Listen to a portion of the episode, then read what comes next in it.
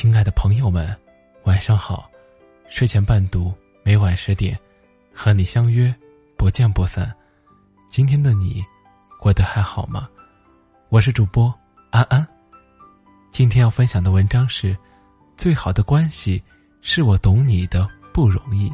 以下的时间，由我分享给你听。感谢你的收听。我的姐姐和姐夫结婚快二十年了，感情很好，极少吵架，是亲戚里的好夫妻典范。大家说起来，他们都会郁闷，这两个人好像就不会生气似的。我以前也纳闷儿，不过现在懂了。前几天住姐姐家了，姐夫晚上十一点钟才回来，当时我们都睡了。但姐姐一听开门声，就立刻爬起来，说：“你姐夫醉得不轻。”我迷迷糊糊的跟着出来，只见姐夫正扶着卫生间里狂吐。马桶近在咫尺，但他全吐在了地砖上，溅得到处都是。姐姐轻拍着他的背，看他吐够了，接了杯温水让他漱口，又找出睡衣。帮他换上了，安顿他躺好，然后自己去卫生间打扫，全程没有一点不高兴。我说：“姐，你真是好脾气呀。”后面的话没说，男人在外面喝到半夜回来，门开的咣咣响，吐的满地都是，换一般的女人，怕是早烦了吧？不骂几句就是好的了。哪还有心情照顾他？姐姐也明白我的意思，边打扫边说：“你姐夫不容易啊，现在大环境差，生意难做，他也是挺拼的。要不，谁愿意把自己喝成这样呢？这是实在忍不了了，才吐地上的。但凡能忍一下的，他也得吐马桶里啊。理解了。”就不会生气了，姐姐说。这话让我想起了另外一件事。几年前，姐夫跟朋友合作一个项目，投入很大，结果血本无归。那段时间，姐夫很消沉，整天闷在家里，除了睡觉就是玩手机。姐姐本身工作就很忙，下班还得带孩子。做家务，变得花样给姐夫做好吃的。有次，他想给姐夫做辣子鸡，拿不准做法，就打我妹电话问。我妹就不爽啊，说：“姐姐你怎么这么惯着他，把家底都赔光了，他还有功了，一天啥事不干，让你伺候着，看他那没出息的样子，你怎么就不知道生气呢？”姐姐说。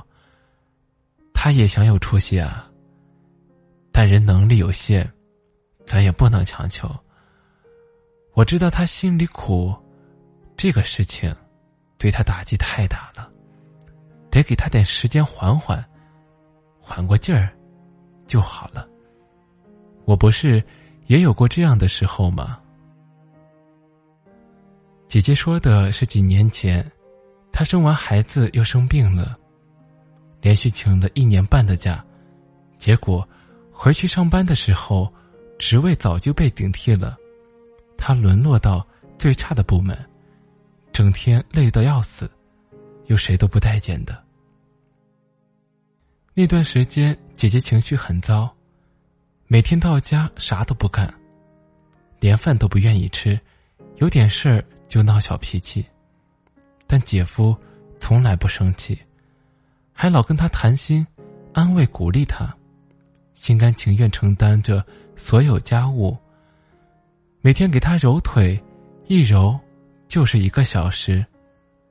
还从网上给姐姐买了两条超贵的裙子，其中一条码太大，直接给我妈了。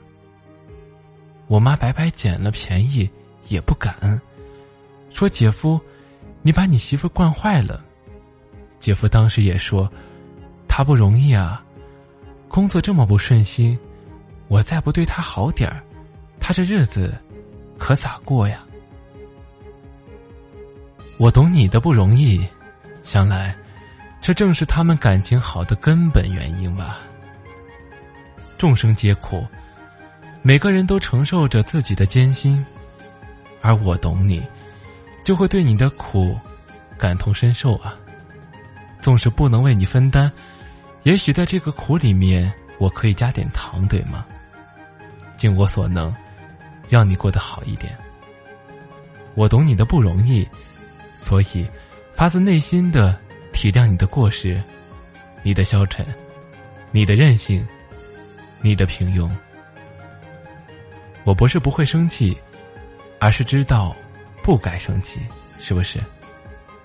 这也许才是良好亲密关系的根本，只是我们通常都意识不到而已。我们一贯看重的，是你欣赏我的好。你要看到我的美，我的才华，我的智慧，我的善良。这样的话，你就会爱我，就会珍惜我。这当然也很重要，但仅有这些，其实远远不够的。其实无论什么关系，夫妻也好，母子也好，同事也好。要想相处融洽的话，内心紧密，感情稳固，除了要欣赏对方的好，还要更珍惜对方的苦，更懂对方的苦。作为儿子，如果你知道生活给老妈的巨大压力，知道她能力有限，受的教育又不多，那么，就算她拿不出你买房的首付，不会用新观念教育你的孩子。你也不会生气，你对他就只有爱和感恩了。作为母亲，如果你知道女儿三十岁还没有男朋友，是因为她上一段感情情伤未愈，或者她有努力的去找，但是还没有找到合适的，她比以前更煎熬呢，也比你更煎熬。那么，你就不会每天的抱怨。唠叨，逼迫，给他增加不必要的压力，反而呢，你会宽慰的支持他，让他知道有老妈做自己的坚强后盾，不着急，不用怕。作为员工，如果你知道老板每天多么焦头烂额的处理业务，知道他力不从心却无从依靠，你就能谅解他的严苛还有暴脾气了。就会知道，应该踏实认真的工作，实实在在的为公司尽一份力啊。作为老板，如果你知道员工要养活一家老小，房贷的压力，父母呢又年迈多病的，你就不会因为他计较奖金而质疑他的人品，不会冷漠的用工作填满他的所有的假期，你就会愿意稍微多付一点奖金。多给他一些时间去照顾父母和孩子。你懂了他的不容易，就能设身处地的体谅他的小毛病，包容他的坏脾气。